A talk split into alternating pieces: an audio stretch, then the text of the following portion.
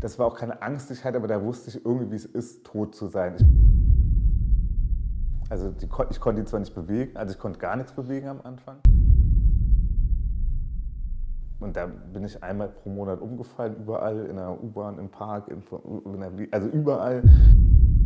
Es ist nur bang, bang, bang, bang. Du hast halt fürchterliche Angst, man kann nichts machen dagegen. Zum Supermarkt zu gehen, ist so, als würde ich auf Mount Everest steigen. Also alles, alles, was du machen willst, ist fürchterlich.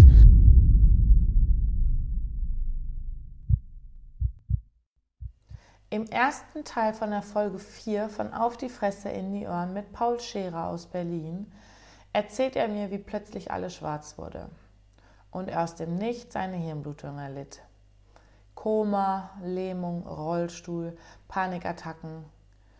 Paul erzählt mir, wie er sich zurück in sein altes Leben gekämpft hat und wieder fast der alte, beziehungsweise jetzt eine andere Version von sich selber ist.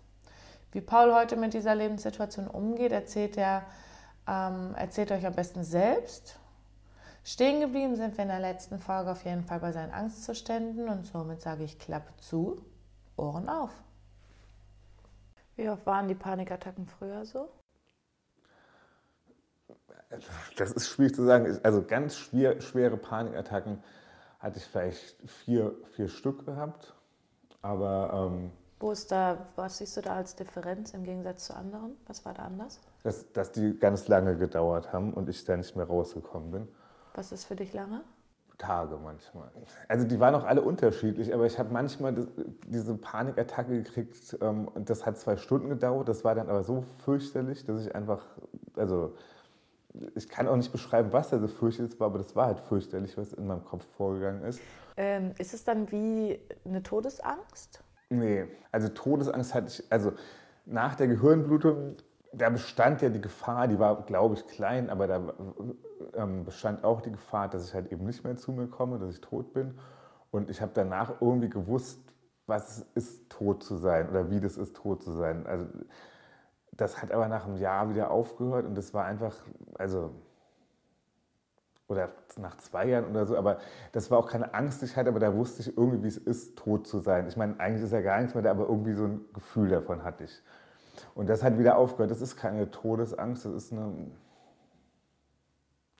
Also, das ist ganz schwierig zu erklären. Das ist einfach nur, nur dass, dass halt gar nichts mehr geht. Und dann hatte ich auch eine Weile, habe ich. Ähm, also ich habe Valium genommen, allerdings nur manchmal, wenn, ich, wenn, wenn das ganz schlimm war. Also wenn diese Panikattacken angefangen hat, dann war das so, ich musste meinen mein Verstand permanent kontrollieren sozusagen. Ich kann, konnte mich nicht hinsetzen und entspannen sozusagen, sondern ich musste permanent hellwach sein, um, diesen, um dieses Teil meines Gehirns unter Kontrolle zu halten, was diese Panikattacke auslöst. Wie hast und, du das gemacht? Also das lässt sich auch schwer sagen, aber einfach, also zum Beispiel, das war aber die Zeit, wo die Panikattacke nicht mehr so schlimm war, wie sie vorher war, dass gar nichts mehr ging, sondern es ging halt. Also ich kann es nicht wirklich ausdrücken. Es war nur einfach, also irgendwie waren es zwei, zwei Teile in mir. Einmal dieser Teil, der verrückt wird oder, das hört sich jetzt auch komisch an, nicht, aber irgendwas funktioniert. Und deshalb musste mein anderer Teil einfach permanent ähm, Dagegen wirken. Dagegen wirken. Und das war so, und da habe ich irgendwann gedacht, ich kriege das nicht mehr hin. Und dann hab, ähm, ähm, war ich auch beim Arzt gewesen. Also ich, beim Neurologen bin ich ja sowieso wegen meiner Gehirnblutung, also ich auch, ähm, äh, Quatsch, wegen der Epilepsie. Und ich musste ja auch zweimal am Tag äh, Pillen nehmen. Also eigentlich gehe ich dahin, um die Pillen zu kriegen und sonst nichts. Aber der hat mir dann Valium verschrieben. Das war auch eine ganz geringe Dosis und ich habe die vielleicht weiß nicht, zehnmal genommen, irgendwie auch eine Dosis, die eigentlich überhaupt nichts bringt, aber mir hat die was gebracht und das war halt, das, ähm, dass sich mein Verstand wieder entspannt hat sozusagen. Also dieses, ja, ich meine, weiß du, wie Valium funktioniert? Okay, das ist, ähm, bei anderen Leuten kann es anders sein. Bei mir ist es so, alles wird ganz langsam, man spricht auch langsamer und man fällt in so ein wie wenn man in so rosa Watte fällt sozusagen. Hört sich eigentlich ganz schön an. Das ist auch schön, aber, das, aber deshalb habe ich es nicht genommen. Und es ist ein ganz bisschen wie wenn man Ecstasy nimmt, da ist es nur viel, viel krasser. Und, ähm, aber das hat so eine ganz beruhigende Sache und alles wird schön sozusagen. Alles wird ganz ruhig und schön. Und, ähm, und das, was mich da, also Und wenn alles ruhig und schön ist, kann dieses, dieses Ding, was gerade durchdrehen will, funktioniert auch nicht weil das wird auch ganz langsam. Und da hatte eigentlich auch eine so eine winzige Tablette, also normal nimmt man, ich weiß gar nicht mehr, was man nimmt, weil ich habe irgendwie ein Zehntel von dem, was man normal nimmt, um einzuschlafen oder so genommen. Und ähm, das hat dann irgendwie fünf Stunden oder so, ging das so. Boah, wie ist denn das, wenn man eine ganze davon nimmt? Ich glaube auch nicht schlimmer. Nur ich meine, also es ist ohnehin so, wenn man Valium nimmt, dass, äh, man, wenn man es regelmäßig nimmt, steigert sich ganz schnell die Dosis hoch. Also das ist auch nicht gut, das regelmäßig zu nehmen, habe ich auch nicht gemacht. Nach einem Monat ist man abhängig davon. Ähm, deshalb, ich habe das auch nicht gerne genommen, weil ich wusste, also ich wusste schon um die Gefahren, aber ich habe das einfach nicht mehr ausgehalten, weil einfach, das hat tagelang gedauert. Vier Tage, ich musste, ich konnte nicht richtig schlafen, gar nichts machen, weil einfach in meinem Kopf dieses dieses Panikding weitergemacht hat. Und, ähm, und das ist jetzt, wenn, wenn ich jetzt merke, ich muss, muss, muss äh, mein Leben irgendwie ruhiger machen wieder, ähm, das mache ich, damit diese Panik nicht mehr so schlimm wird. Also, und die wird auch nicht mehr so schlimm, weil, ja, weil ich einfach wieder andere Sachen weiß und, und, und wieder meine Arbeit funktioniert und alles Mögliche. Und ich bin auch, also ich war in der Zwischenzeit mal in der Türkei gewesen, ein Jahr lang, habe da an der Universität ähm, Mode unterrichtet. Das war auch ein guter, eine gute Sache, um einfach Abstand zu kriegen von dem Alten alles. Und dann war halt, ja, Türkei war toll und neu und so weiter und Universität war toll und alles Mögliche. Das ist dann zwar trotzdem nicht das, was ich wirklich machen will, aber auch das hat mir geholfen, darüber wegzukommen und auch das hat mir geholfen, diese Angstzustände nicht mehr zu kriegen oder nicht mehr in dieser Form zu kriegen. Und heutzutage habe ich, also eben diese Angst kommt oft, aber das ist meistens so fünf Minuten lang oder zehn Minuten lang und das mag auch niemand anders, weil ich mag es in meinem Kopf. Und, ähm, Wie oft ist das früher so ungefähr passiert? Ja, fünf, zehn Mal am Tag. Also, oh, so oft, ja. Ja, ja, also diese leichten Anfälle waren ganz oft und dann diese schweren kamen manchmal und dann gab es manchmal so, ja, aber die, diese leichten Anfälle waren ungefähr fünf bis zehnmal am Tag. Und jetzt kriege ich die vielleicht ein oder zweimal am Tag, aber ist nicht super toll, aber geht halt. Und du bist in Therapie mal gegangen, du hast von einer Psychologin gesprochen? Ja, das war, ähm, also als, ich, als wir ähm, mit unserer alten Firma aufgehört haben, da habe ich, äh, also danach habe ich einen Burnout gekriegt. Also ich konnte halt gar nichts mehr machen sozusagen. Nachdem die Firma aufgelöst war, das hat eine ganze Weile gedauert mit Gericht und immer. Und wir haben uns auch, also ja. Dann habe ich einen totalen Burnout gekriegt, konnte halt gar nichts mehr machen, konnte nicht, wenn ich nur einen, also so, ich konnte gar nichts mehr machen sozusagen. Kannst du mir einen Burnout in deinen Worten erklären? So, es fängt an, man kann nicht schlafen, also man kann eigentlich nie schlafen, man ist permanent übermüdet, kann aber trotzdem nicht schlafen. Man, ähm, man kann einfach, man, es ist unwahrscheinlich schwer rauszugehen, bis fast unmöglich. Also es ist schon zum Supermarkt zu gehen, ist so, als würde ich auf Mount Everest Also alles, alles, was du machen willst, ist fürchterlich. Ich habe mich mit Leuten verabredet, habe über eine Stunde vorher wieder abgesagt, weil das einfach, also alles, was man machen muss, erscheint einem unglaublich schwierig sozusagen. Und ähm, ja, dann alles, also Mode und sowas konnte ich überhaupt nicht mehr dran denken. Das war ganz, also wenn ich nur den Gedanken hatte, äh, ist mir schlecht geworden oder irgendwas. Also das war, war alles ganz weit weg. Also man sieht in gar nichts mehr Sinn, aber auch nicht direkt, aber, aber halt nicht, weil man sieht, okay, Mode ist scheiße, ich will was anderes machen. Also keine rationale Entscheidung, sondern einfach man, alles ist zu viel einfach. Egal was man macht, ist es zu viel. Und ähm, ich habe auch irgendwann von Nietzsche mal gelesen, der hatte auch, also damals hat man halt eine Depression gehabt. Jetzt, also das war schon Burnout, aber ich glaube, ich hatte beides gehabt. Ich habe eine Depression, die habe ich ganz lange, die kam halt auch raus. Aber das waren eigentlich zwei Sachen. Ein, das eine war deutlich vom Arbeiten. Also ein Burnout ist ja eigentlich von zu viel Arbeit. Und ich habe aber auch noch eine Depression gehabt, die ich lange vorher schon hatte und wo ich irgendwie mit 18 mal gesagt habe, ich packe das jetzt mal weg und gehe irgendwann mal zum Psychologen. Und dann, und es ist halt alles durchgebrochen sozusagen. Mein Burnout ist durchgebrochen, die Panikattacken sind durchgebrochen, die Depression ist durch, also alles, was ich vorher irgendwie wusste, ich packe das zusammen und verstecke das irgendwo, das ließ sich halt nicht mehr verstecken. Und das fing auch an, also wenn eine Sache davon einreißt, dann reißt halt alles ein sozusagen. Und ich konnte nicht mehr arbeiten richtig und dann, dann, dann, ähm, ja, dann war ich irgendwie unglücklich, dass ich das nicht mehr konnte und dadurch kam das andere hoch und das andere, also eins nach dem anderen kam halt hoch und dann hat es hat bestimmt ein Jahr lang gedauert, bevor ich irgendwas wieder mache. Also ich habe hab dann eine Weile noch in Berlin gewohnt, dann bin ich irgendwann zu meinen Eltern gezogen nach Wiesbaden, hab dann, also die haben ein Haus, so das, also ich habe da im Keller gewohnt halt, so eine, eine eigene Wohnung, aber schon irgendwie bei denen habe nichts gemacht, lag halt im Bett so lange, ganz lange. Hast du ähm, für dich realisiert, dass es gerade ein Burnout Ja. ist? Und bist auch aufgrund dessen dann zu deinen Eltern Ja. gezogen? Ja. Also schon auch auf Eigeninitiative oder hat dir da jemand bei geholfen? Oder dir gesagt, hol dir Hilfe? Also ich hatte irgendwie Hilfe so halb, aber das hat nichts gebracht. Also ich damals hatte ich auch einen Neurologen, das war auch ein guter Neurologe gewesen. Ähm, der hat mir auch ein paar, nee, der hat mir ein Medikament verschrieben gegen Depressionen. Ich weiß nicht mehr, wie das heißt, aber ich habe das halt sechs Wochen genommen und das, das Einzige, was das war, war, dass ich nicht mehr denken konnte. Und also das hat überhaupt nichts besser gemacht. Ich konnte auch nicht schlafen und alles nicht. Das hat nur mein Gehirn so verbessert, dass ich, also ich habe das nach sechs Wochen wieder abgesetzt und habe gedacht, ich probiere auch kein Neues aus, weil das wird irgendwie scheiße sein. Und also wenn anderen Leuten das hilft, ist es okay, aber ich finde, das hilft, also mir hilft es nicht, weil das verstärkt es noch. Das, das lindert ein paar Sachen ab oder zum Beispiel Valium ist jetzt nicht gegen Depressionen gedacht, aber oder hilft auch manchmal, aber das ist ja trotzdem, man springt halt in diesen weichen, wunderbaren Wattedings da rein, aber das, das führt halt zu nichts sozusagen. Das ist für einen kurzen Moment war das okay, weil, mich, weil, das mein, also weil das meine Gedanken abgestellt hat. Aber äh, wenn du das lange machst, dann bist du nach dem Medikament abhängig oder, und du kannst auch nicht wirklich arbeiten und du kannst auch auf Antidepressiva, also Antidepressiva haben jetzt keine irgendwie berauschende Wirkung, was Valium ja ein bisschen hat, aber ähm, trotz. Ja, genau. Es betäubt halt Sachen an dir. Das betäubt auch ähm, Gefühle an dir. Also du fühlst nicht mehr, dass, ähm, dass es, du fühlst nicht mehr, dass es ganz schlecht ist, aber du fühlst auch kein bisschen, was gut ist.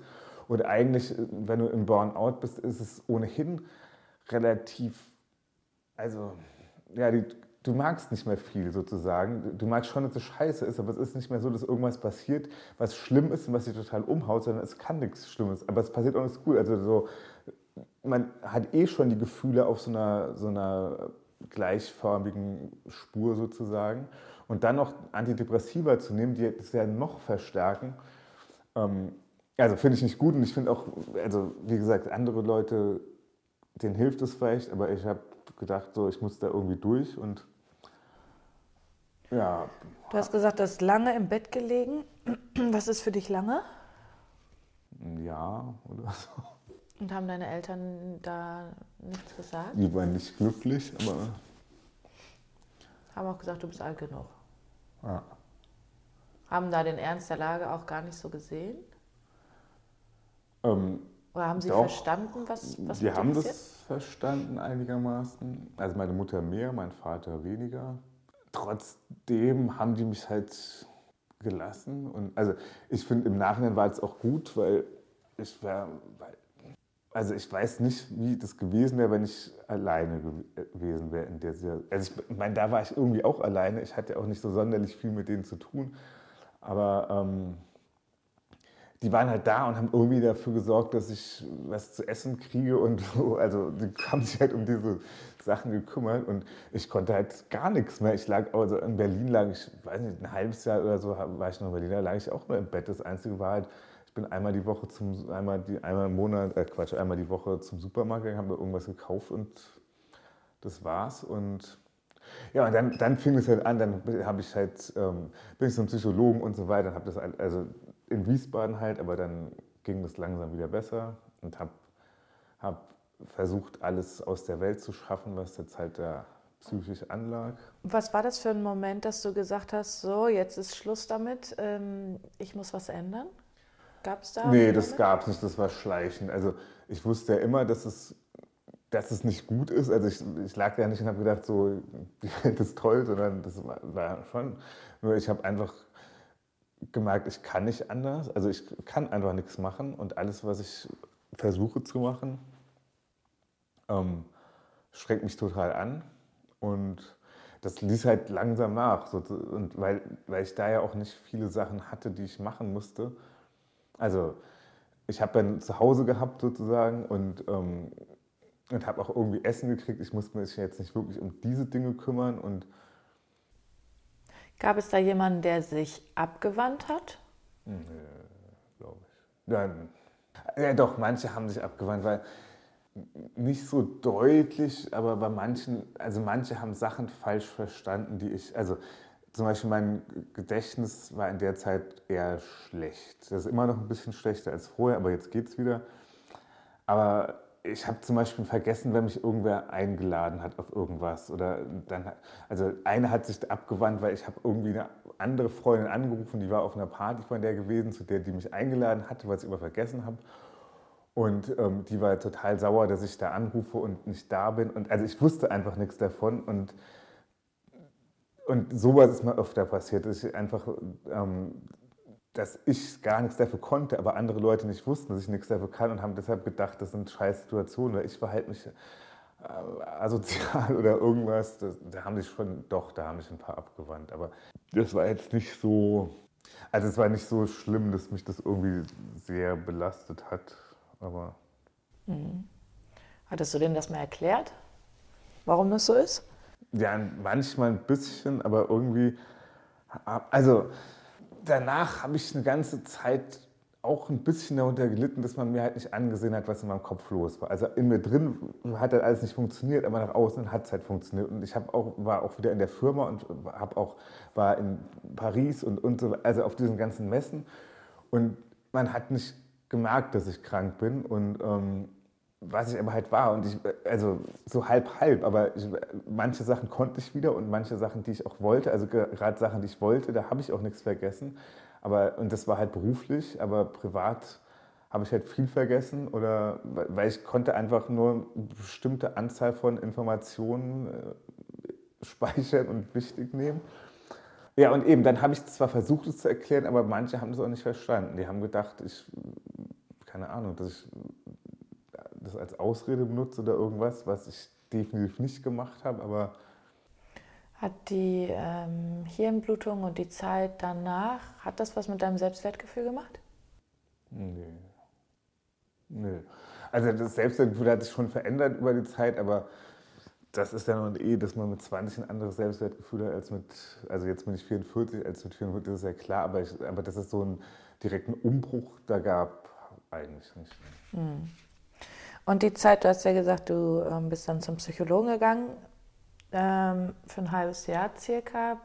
Warst du danach wieder im normalen Leben angekommen, in Anführungszeichen, oder stecktest du da noch weiterhin in den Burnout? Wie bist nee, du da rausgekommen? Nee, nee, also das, das hat auch, aber das hat halt langsam aufgehört sozusagen. Aber ich würde ja sagen, ich bin auch jetzt immer noch dabei, sozusagen die Reste dessen zu beseitigen. Das ist auch nicht völlig weg und vielleicht geht es auch nicht völlig weg, aber, aber ich weiß halt wieder, ich kann alle meine Lebenssituationen, also ich kann mein Leben meistern, ich weiß, weiß alles, wie es geht und so weiter. Mich, mich belastet das immer schlimm. Und, ähm, und wo hast du denn die Hoffnung hergenommen? Also ich meine, es war ja im Prinzip am Anfang zumindest, wusstest du ja noch gar nicht, wohin geht diese Reise. Zumindest direkt nach der Hirnblutung. Es war ja quasi ein Kampf ins Ungewisse. Woher hast du die Motivation genommen? Weiß nicht, die hatte ich einfach. Also, also ich glaube, das, das war halt, ist halt einfach ein Überlebenswille, denn der kommt von gar nichts. Also, den haben manche vielleicht mehr, manche weniger, ich weiß nicht genau, aber das war einfach, das war ein das war ein Wunsch zu überleben und auch überlebt habe ich dann ja schon, aber sozusagen ähm, ja, so gut wie möglich zu überleben oder einfach darum zu kämpfen, dass man wieder am Leben teilhaben kann. Aber das kam nicht von irgendwas, was ich. Ähm, also ich hatte da keinen Traum und dann mache ich das und das, sondern ich wollte einfach so werden wie vorher wieder. Also das war alles. Und ich meine, also das war ja vorher war auch alles gut. Also ich habe eine Firma gehabt, die lief gut und so weiter. Das, das, ähm, und das wollte ich wieder wieder erreichen und habe es auch. Und vermisst du jetzt was aus deinem alten Leben, in nee. Anführungszeichen? Nee? Also, nee. Wenn ich was vermissen würde, also ich weiß schon, dass einige Sachen anders hätten, also ich könnte vielleicht einige Sachen jetzt äh, besser machen oder ähm, ich könnte die mehr durchziehen oder so, wenn Sachen wieder so werden wie früher, aber die sind halt nicht so und deshalb, ich mache mir jetzt nicht viele Gedanken darüber, was hätte sein können, wenn. Und wenn du irgendwas ändern könntest, was wäre das? Es ist nicht so, dass ich mein Leben durch die Reihe weg toll finde, aber ähm, aber wenn ich jetzt anfange, das irgendwas zu ändern oder an meinem Charakter was zu ändern und so weiter, das hieß ja, ich würde eingreifen von außen und das würde auch irgendwelche anderen Sachen durcheinander bringen. Und ja, also man muss mit dem klarkommen, was man hat sozusagen. Und ich wünsche mich, dass irgendwas anders wäre, sondern ich sehe, okay, jetzt bin ich an dem und dem Punkt und es geht jetzt dahin weiter. Und wenn ich was haben will, dann muss ich drum kämpfen und muss halt lange drum kämpfen. Aber einfach sagen so, klack, das ist so das das funktioniert eh nicht und es bringt auch nichts, äh, sich das zu wünschen, weil, ähm, oder vielleicht, wenn ich mir das gewünscht hätte oder wenn ich, wenn ich ganz stark solche Wünsche hätte, dann ist es vielleicht sogar eher ein Aufgeben, weil das heißt ja, ich wünsche mir, dass irgendwas anders wäre, ohne dass ich was daran tun kann. Und ich sehe das halt eher so, ich will was haben oder will was erreichen, dafür tue ich was und dann erreiche ich das zwar nicht unbedingt auf dem Level, wie ich mir das vielleicht mal gedacht habe, aber ähm, ja, aber das, was ich erreiche, merke ich dann so, das ist das, was ich hinkriege und ich kriege mehr nicht hin und ich kriege weniger nicht hin, aber ich finde es okay, was ich erreicht habe und, ähm, und oder was ich erreichen oder ich meine auch noch erreichen kann. Was hast du aus der Situation gelernt? Hast du da was rausgelernt? Ich habe zum Beispiel gelernt, dass ich aus irgendeinem Grund diesen Willen habe. Also diesen starken Willen, da rauszukommen. Das habe ich da gelernt, weil das lernt man ja nur, wenn man in so eine Situation kommt und wenn man da nie drin ist, dann ist es auch nicht nötig. Also dann also muss man halt nichts entwickeln und ähm, ja, das habe ich und ich weiß auch nicht warum. Ich fühle mich manchmal, also es ist nicht so, dass ich immer super selbstbewusst bin, also ich bin auch manchmal total unselbstbewusst und, und ähm, also das schwankt auch sehr. Manchmal bin ich sehr selbstbewusst, manchmal bin ich genau das Gegenteil. Aber was mein Leben angeht, da habe ich irgendwas, irgendwas in mir, das lässt sich nicht unterkriegen. Auch, also, und es ist auch gar nicht so, ob ich das will oder nicht will. Das ist halt einfach, also ich habe schon einige Sachen in, den letzten 15 Jahren gelernt, aber da kann ich ja schwer sagen, liegt es daran, liegt es an anderen Sachen. Das liegt bestimmt, alles, was ich gelernt habe in den letzten 15 Jahren, hängt irgendwie mit der Gehirnblutung und der Epilepsie zusammen, aber hängt auch mit ganz vielen anderen Sachen zusammen. Deshalb ähm, ist es ganz schwer zu sagen. Und wenn du jetzt die Möglichkeit hättest, zum Paul zu sprechen, der ja, am Tiefpunkt ist, was, also was, es muss ja nicht der Paul, okay, sagen wir, wenn jetzt jemand in deiner Situation wäre, der auch an so einem Tiefpunkt war, okay. ja. ähm, was könntest du ihm als Motivation sagen? Also ich könnte ihm, glaube ich, nicht direkt was sagen, aber ich könnte diverse Fragen stellen, die mir auch irgendwie weitergeholfen haben. Also ich kann ja nicht in eine, in eine Person reingucken. Und, nee, nee, ähm, klar, deswegen hatte ich gerade ja. jetzt speziell auf dich gefragt. Aber das finde ich so, man, was bereust du und was hättest du anders gemacht und keine Ahnung. Ich, ich würde versuchen rauszukriegen, was die Person, also woran die Person leidet, ob das was mit anderen Menschen zu tun hat, ob das was mit ihr selbst zu tun hat ob, ähm, wo das herkommt, ob das Trauma ist oder ob, das, oder ob das von früher kommt, ob das von jetzt kommt und so weiter. Das könnte ich vielleicht halbwegs gut, weil ich mir diese Fragen ja alle selber auch gestellt habe und auch Antworten für mich darauf gefunden habe. Ich könnte besser Leute verstehen in dieser Situation und aus dem Verständnis heraus denen dann auch was sagen, weil, weil ich selber ja auch aus, diesem, aus dieser Position rausgekommen bin. Aber es wird jetzt, es hätte dir ähm, du hast ja gesagt, der Psychologe hatte dir jetzt eigentlich keinen Rat gegeben in dem Sinne, sondern hat dir einfach nur zugehört. Ja. Ähm, hätte er dir einen Rat geben können, wo du vielleicht was mit hättest anfangen können? Ja. Der wäre? Ja, das kann ich ja nicht wirklich, also ich kann sagen so ungefähr, worum es geht, aber ich habe ja, ich wusste ich bin sozusagen an diesem Punkt in meinem Leben sozusagen. Ich weiß, das kommt daher, das kommt daher, das kommt daher. Und ähm, ich hätte gerne gehabt, dass der mir gesagt, probier doch mal das aus oder geh weg oder bleib hier oder geh, geh nach Berlin oder geh woanders hin oder gehe in die Türkei oder äh, weiß ich, das habe ich derzeit halt gemacht, weil äh, dass der mir halt gesagt hat, was es für Optionen gibt, weil ich war an dem Punkt, als ich bei ihm war, hatte ich ja keine Ideen. Ich hatte gerade mein ganzes, also meine ganze Scheiße hinter mir gelassen, aber ich stand sozusagen ohne irgendwas da sozusagen. Ich wusste nur, dass, dass ähm, ja, das belastet mich nicht mehr wirklich, damit bin ich klargekommen, aber jetzt brauche ich irgendwie was, wo ich, ja. Dran anknüpfen kann. Und das hat er mir nicht gesagt, sozusagen. Der hat mir halt zugehört, aber ich habe halt über das ganze Zeug geredet, was ich ja schon hinter mir habe, was ich irgendwie ja schon bewältigt hatte, was schön war, mit dem durchzusprechen. Und, aber da kam nie so, jetzt mach mal das oder mach mal das oder probier mal so. Und ich weiß auch nicht, ob das überhaupt ein Psychologe macht oder ein Psychotherapeut macht. Vielleicht sind die ja, also halten sie ja gerne in der Vergangenheit auch, aber ähm, ich finde es eigentlich nicht gut, weil, weil klar, die müssen über die Vergangenheit reden und die müssen auch mit einem darüber reden, um zu kapieren, was, also was sich bewegt hat und ob du jetzt, keine Ahnung, ob du ein Trauma hast, dann muss man so vorgehen. Und wenn man kein Trauma hat, muss man so vorgehen. Und, ähm, und ob jetzt die Belastung aus dem Leben kam oder aus, aus, aus, aus, von den Eltern kommt oder wie auch immer. Aber dann muss der doch eigentlich sagen, so, jetzt weiß ich alles und jetzt probieren wir mal das. Und das kann ja auch, also das muss überhaupt nicht zum Ziel führen, aber dann rein so, okay, das führt schon mal nicht zum Ziel. Dann, so, jetzt testen wir das nächste aus, probier doch mal das. Und das war halt nicht, also da kam gar nichts sozusagen. Und wie zufrieden bist du jetzt mit deinem Leben? So recht zufrieden, weil ja. Findest du auch, also du hast ja vorher gesagt, dass du teilweise 16 Stunden am Tag gearbeitet hast. Das ist ja schon ziemlich viel. Äh, und jetzt sagst du ja, du schaffst auch 10 Stunden, was ja immer noch sehr viel ist. Ja, aber nicht so, also nicht an sechs Tagen. Nein, nee, klar, Tagen genau. So, das, ähm ja, aber ist es nicht vielleicht auch gut, dann so ein bisschen vom Gas runtergenommen, zwangsweise vom Gas runtergenommen worden zu sein, um vielleicht ein bisschen auf, auf Normaltempo wiederzukommen?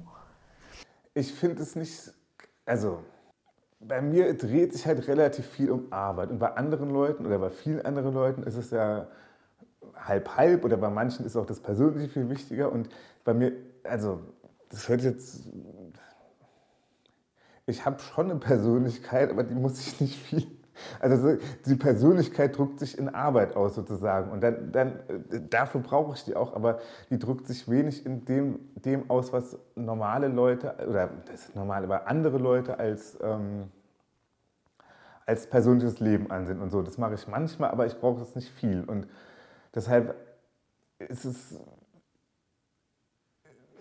kann ich manchmal Sachen nicht machen, die ich gerne machen würde, weil, also das ist ja irgendwie schon Privatleben. Es ist zwar auch Arbeit, aber es ist auch Privatleben, was ich mache, weil ich mache das ja, weil ich das gerne mache. Und ich habe auch ich habe auch keine großen Hobbys. Ich meine, keine Ahnung, jetzt ich koche ein bisschen und sowas, aber äh, was man auch immer sagt oder was ich auch sagen kann von mir, mein Hobby ist mein Beruf sozusagen. Ich mache das halt immer und äh, es gibt ja nichts Schöneres, als ein Hobby permanent auszuüben. Und ähm, das Einzige, was jetzt so halbwegs arbeitet, ist, ich mache Pflege nebenberuflich ähm, bei zwei Leuten. Das ist halt so, das könnte ich vielleicht als Arbeit, ja, doch, es ist Arbeit, aber also das mache ich schon gerne auch. Und das andere mache ich halt eh. Also, Bist halt Künstler. Ja, irgendwie so. Und, Und die Pflege, ähm, seit wann machst du das? Ich habe früher, ich habe Zivildienst gemacht im Altersheim und das hat mir aus irgendeinem Grund Spaß gemacht. Und ich wollte es nie warten und bin es auch nicht geworden. Aber und dann habe ich gedacht, ich mache das nochmal. Und also eigentlich habe ich damit angefangen, weil das mir halt einen gewisse finanziellen, also wenn man nur freiberuflich arbeitet, ist man halt sehr abhängig davon, dass man immer Jobs hat, die einem Geld einbringen. Kennst du ja wahrscheinlich auch. ja. Und das heißt halt auch, man muss oft Jobs machen, die will man nicht machen. Und man muss sich mit Leuten rumärgern oder nicht ärgern oder runterschlucken, dass die das halt anders wollen.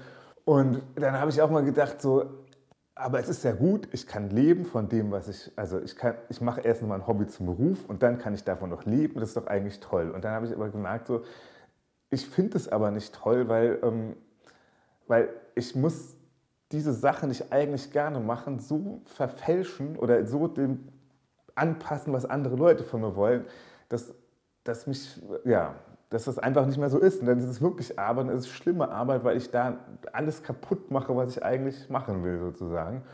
Und dieser Pflegejob nebenher, der bringt mir halt, der, der macht mich jetzt nicht reich oder irgendwas, aber der ist, da komme ich über die Runden mit und wenn ich Aufträge jetzt mache, die ich, und ich mache jetzt halt einfach nur Aufträge, die ich gerne mache und lasse es andere sein und deshalb, oder fast sein und ganz, also ganz sein ist schwierig, aber. Aber wie bist du dann zur Pflege gekommen? Also es gibt ja, es gibt ja, keine Ahnung, zig Möglichkeiten, Barkeeper, ähm, also so, es ist ja ein komplettes ja. Kontrastprogramm zu der künstlerischen Arbeit, die du jetzt so machst. Also ich bin da total zufällig gekommen. Auf Facebook hat irgendwer irgendwas geschrieben, da habe ich gedacht, ach, kann ich doch mal gucken. Und also das war kein lang ausgeführter Plan. Ich habe das ähm, probiert, habe da angerufen und dann haben die gefragt, schreib eine, Bewerbung, schreib eine Bewerbung, habe ich eine Bewerbung geschrieben, dann war ich so, hatte ein kurzes Vorstellungsgespräch und war halt Pfleger. Gibt dir das auch was? Ja, also doch. Also ich meine, das ist halt, das ist schon so wie, wie damals im Altersheim und ich habe auch zwischenzeitlich während dem Studium habe ich so Ferienbetreuung von so behinderten Kindern gemacht. Das ist schon was, was mir Spaß macht, wo ich jetzt nicht sagen kann, das bringt mir, also manche sagen, ach, das ist ja toll, du machst was Gutes und so, deshalb, ich mache das nicht deshalb. Also das wäre jetzt arg übertrieben, aber ich mache immerhin nichts Schlechtes und ich mache was natürlich irgendwie was bringt, aber ähm, ja, aber ich bin kein Samariter oder so. Ich mache das, weil das bringt Geld und es macht auch Spaß manchmal. Manchmal macht es auch überhaupt keinen Spaß. Aber, aber zumindest liegt man das irgendwie. Es gibt halt Sachen, zum Beispiel Barkeeper wird man nicht liegen, weil das ist so, das ist, da ist man halt permanent, also ich kann manche mit Leuten, aber nicht immer. Und als Barkeeper, oder das sind ja alles Sachen, da muss man permanent mit Leuten und immer freundlich sein und, und so, sowas würde ich nicht gerne machen. Mm. Mm. Ich bin durch mit meinen Fragen. Okay. Also ähm, okay. du brauchst dir keinen Stress machen, jetzt noch irgendwas groß aus den Fingern zu sagen. Also ich fand es mega interessant und ganz, ganz toll, wie du das aus Eigeninitiative alles so, ja, dich aus dem Loch wieder rausziehen konntest. Ähm, deswegen hatte ich so nach der Motivation gefragt. Ich finde das ähm, ja stark. Aber weißt du, ich glaube eigentlich, also ich fand eine Weile mein Leben ein bisschen, ich dachte, ich muss mehr durchmachen als viele andere Leute. Ich mach, also ich muss schon mehr machen als einige andere Leute, aber es gibt im Endeffekt ganz, ganz, ganz viele Leute, die einen ähnlichen Weg gegangen sind wie ich. Und sind auch zum Teil Freunde von mir oder auch, ähm, und die haben alle irgendwie diesen Willen. Entweder hat man oder man hatte nicht. Also es ist nicht so, dass ich äh, irgendwie da ähm, heraussteche. Ich glaube, wenn ich jemand in den Sumpf schmeißt, dann machst du Sachen, um wieder rauszukommen. Da brauchst du keine Motivation oder irgendwas. Du machst halt, was nötig ist. Und, und manche haben das mehr, manche weniger. Aber ich glaube, also ich glaube, die meisten Leute haben das einfach in sich. Und man muss es schon selber wollen. Ja. Und es gibt halt einfach Menschen, ja, man muss es halt wollen. Man muss irgendwas haben oder man muss irgendwas haben in seinem Leben, was einem den Willen gibt, dass es gut ist zu leben. Und weil, keine Ahnung, ich habe dazwischen auch ich habe nicht wirklich über Selbstmord nachgedacht, aber manchmal habe ich echt gesagt, so, ich kann nicht mehr, das ist mir einfach zu viel. Und, also, und wie gesagt, ich habe es nie versucht und wollte es auch nicht versuchen, aber das, als, das ein bisschen als Erlösung anzusehen, dass ich einfach diesen ganzen Kack nicht mehr machen muss, das, ähm, das kenne ich schon. Und deshalb, aber eben bei mir ist es halt, oder ich glaube, eigentlich kennt sogar jeder Mensch das, diesen Gedanken, also diesen Gedanken an Selbstmord. Aber bei ganz, ganz, ganz vielen Menschen ist es halt nur ein Gedanke und der, der gewinnt nicht Überhand. Bei manchen gewinnt er halt Überhand. Und, und es ist schon gut, wenn man in, in so einer Situation auf jemanden trifft oder wenn, wenn, man, wenn, wenn jemand, der gerade im Burnout steckt, halt Menschen um sich hat, die das verstehen und die nicht sagen, also einige Leute haben auch gesagt, der will nicht arbeiten, der, will, der liegt nur faul rum und weil er keine Lust hat, was zu tun. Also das, das fand ich schlimm, dass Leute das von mir gedacht haben. Und ich konnte jetzt auch nichts gegen machen, weil ich lag halt nur rum und habe nichts getan, aber ich lag nicht rum und habe nichts getan, weil ich das lustig fand, sondern weil ich nicht konnte, also gar nichts konnte und das hat mich verletzt und, ähm, und da, natürlich ist es gut, wenn man dann Leute hat, die sagen, okay, das ist gut, bleib und fang langsam an und, und wir gucken mal, wo kannst du überhaupt anfangen, was zu machen und ähm, keine Ahnung, so ich dann halt irgendwann zum Psychologen oder, oder fang an, irgendwie eine Stunde am Tag zu arbeiten oder irgendwas, um so langsam wieder ranzukommen. Es ist schon besser, als wenn man sagt, was, du arbeitest nicht acht Stunden, du bist faul, du machst äh, so das. Und ich meine, ich konnte halt gar nicht mehr. Ich konnte nur, ich konnte nichts mehr, gar nichts mehr. Und das war, also das war ganz schlimm. Bist du denn jetzt wieder auf deinem alten ja. Zeichenstil? Oder also vom Können? Ja, anders, aber ich kann wieder so wie früher. Also ganz viele von den Sachen sind auch danach entstanden. Okay, cool. Aber das, aber das war halt so, also was ich mache, hat halt ganz viel mit meinen Händen zu tun, sozusagen. Mhm. Oder meinen Händen und meinen Augen. Und wenn ich, also blind war ich jetzt halt nicht, aber ähm, ich fände es auch nicht gut, taub zu sein oder stumm zu sein, aber das sind alles Sachen, das ginge. Und ich finde es auch nicht gut, wenn mein linkes Bein ab wäre, aber das ginge auch. Also das, da müsste man halt mit klarkommen, weil das einfach meine rechte Hand nicht mehr tat. Und, ähm, und, oder dann wieder tat, aber ich halt also nicht, nicht damit zeichnen konnte, nicht nähen konnte, gar nichts mehr machen konnte. Keine, irgendwie schrecklich, aber vielleicht war, also das Einzige ist vielleicht, dass eine Motivation irgendwie war, dass ich wusste, ich, das gerade ist das Einzige, was mir wirklich, wirklich, wirklich wichtig ist im Leben, ist kaputt. Und ich konnte mir nicht vorstellen, also da hat auch irgendwer in, in der Reha, hat jemand gesagt, der ähm, Modedesign geht eh nicht mehr. Aber der hat gesagt, waren Sie doch Buchhalter. Und dann habe ich gesagt, so, nee, das ist einfach so. Also erstens, Buchhalter ist ja nicht unbedingt einfacher oder so als Modedesigner. Also das ist, klar ist es anders, aber, ähm, aber da habe ich nicht, ich kann kein Buchhalter werden, weißt du, das ist einfach so, so funktioniert mein Leben nicht. Und, und, also, und wer gerne Buchhalter ist, das ist auch, also also, ja, ja, klar, das ist ein guter Beruf und alles sowas, aber das ist halt für mich nicht der Beruf. Und und ich habe irgendwie schon immer gewusst, und ich habe auch, als ich angefangen habe, Mode zu studieren, war das so, als, als wäre, als ging die Welt in mir auf sozusagen. Da habe ich gemerkt, so, das ist es so. Ich habe vorher versucht, Kunst zu studieren, hat nicht geklappt. Und dann war aber eigentlich auch gut, dass es nicht geklappt hat, weil dann habe also ich habe so ein bisschen rumgesucht, was denn jetzt zu mir passt. Und als ich dann Mode studiert habe, habe ich auch mal so, genau das ist es so. Das ist so, da, da habe ich drauf, also das, das passt zu mir. Und das ist einfach, ich fand es, fand es halt so geil, dass ich das gefunden habe, was so optimal zu mir passt. Und, und das ist dann weg. So. Das ist mit 30 Jahren ist es weg, einfach gar nichts mehr. Und das, das hat mich vielleicht dazu motiviert oder, oder war bestimmt ein Teil dazu, der mich, äh, ein Teil, der mich dazu motiviert hat. Garantiert. Also so leidenschaftlich, wie du davon sprichst, garantiert. Ja, das also das, man hört selbst in den anderthalb Stunden jetzt, hört man sehr stark raus, dass das deine Leidenschaft ist. Aber es ist gut, ist also cool, mega cool. Ähm, ja, ich würde jetzt ganz gerne noch ein Foto machen mit uns, um, also wo wir zusammen drauf sind. Und dann war es das eigentlich schon. Wie war es ja. für dich? Jetzt, du hattest ja, ja gesagt, ist, von Anfang an, es wird ein bisschen komisch für dich, darüber zu sprechen. Nee, es ist nicht komisch, darüber zu sprechen, aber es ist komisch. Mit mir? Ähm, ja, mit dir zu sprechen. Nee, mit dir war es auch nicht komisch, aber es war halt, ähm, wenn das Sprechen halt so wichtig Also, ich habe halt Probleme zu sprechen. Ich habe nicht immer Probleme zu sprechen. Und ich habe jetzt die ganze Zeit die Probleme gehabt. Und das heißt, es, äh, das war irgendwie komisch für mich, weil ich ja, das ist ja jetzt auch nicht stressig oder ich, ich muss ja jetzt keinen Job antreten oder irgendwas. Das ist ja so, so Mhm.